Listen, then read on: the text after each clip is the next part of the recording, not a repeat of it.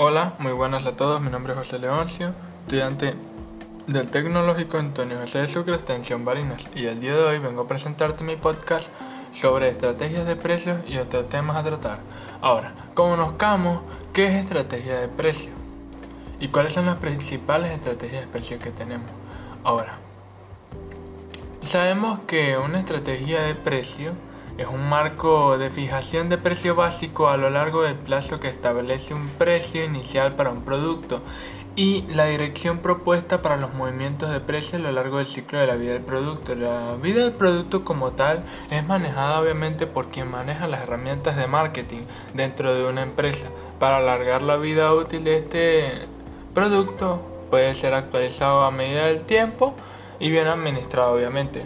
Entre las estrategias de precios que tenemos están las estrategias de descremado de precios, que según Stanon, Excel y Walker ponen un precio inicial relativamente alto para un producto nuevo. Se le denomina esto como asignación de precio descremado en el mercado.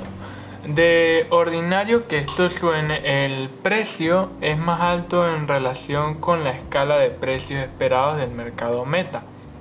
Esto es el precio que se pone más alto a un nivel posible que los consumidores más interesados pagarán por el nuevo producto.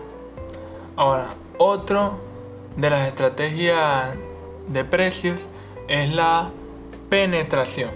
Este a diferencia del de descremado, tiene una intención completamente distinta. Aplicable a productos nuevos, pero totalmente apuesta al, al descremado, opuesta. ¿Por qué? Porque consiste en fijar un precio inicial bajo para conseguir una penetración de mercado rápida y eficaz. Es decir, para atraer rápidamente un gran número de consumidores y conseguir una cuota de mercado, elevando el volumen de ventas, reduce los costos de producción, es lo que nos quiere dar a entender, lo que permite a la empresa bajar aún más los precios. Una de los últimos de las últimas estrategias a presentar para no alargar tanto el tema es estrategia de precio de prestigio.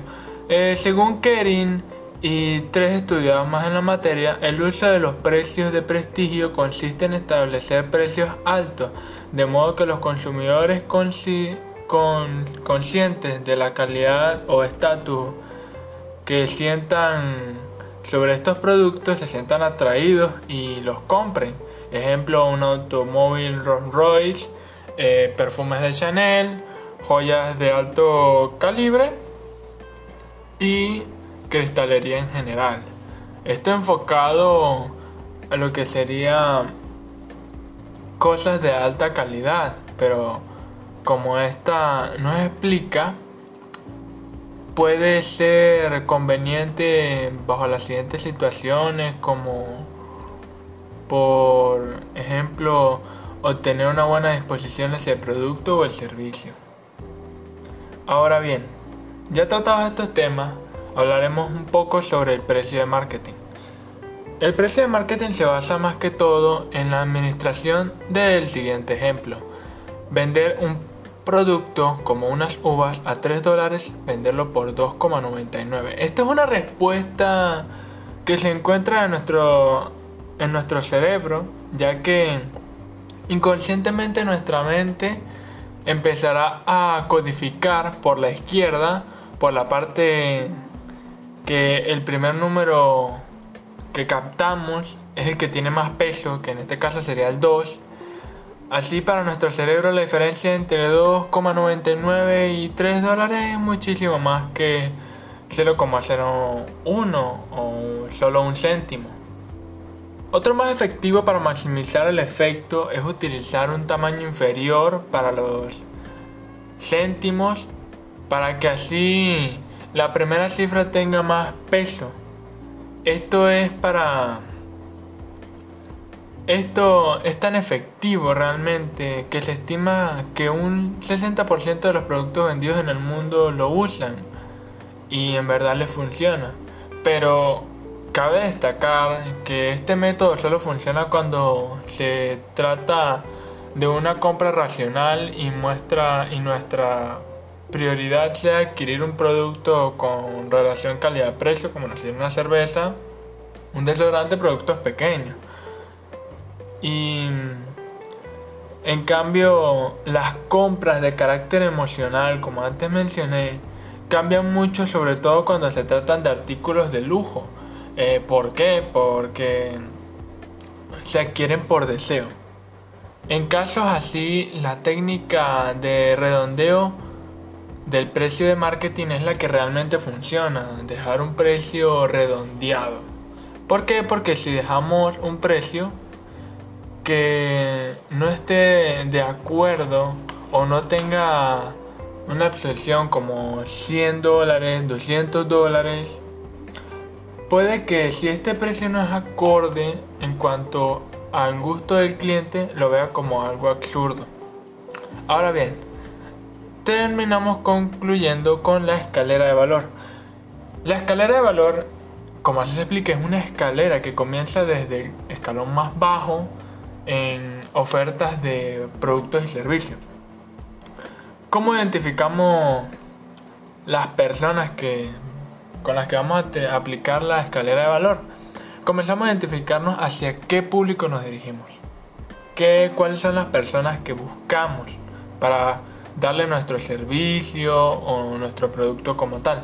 ¿Dónde podemos ubicarlos? ¿Dónde podemos hacer esa publicidad? Actualmente es muy utilizado las redes sociales para estos temas.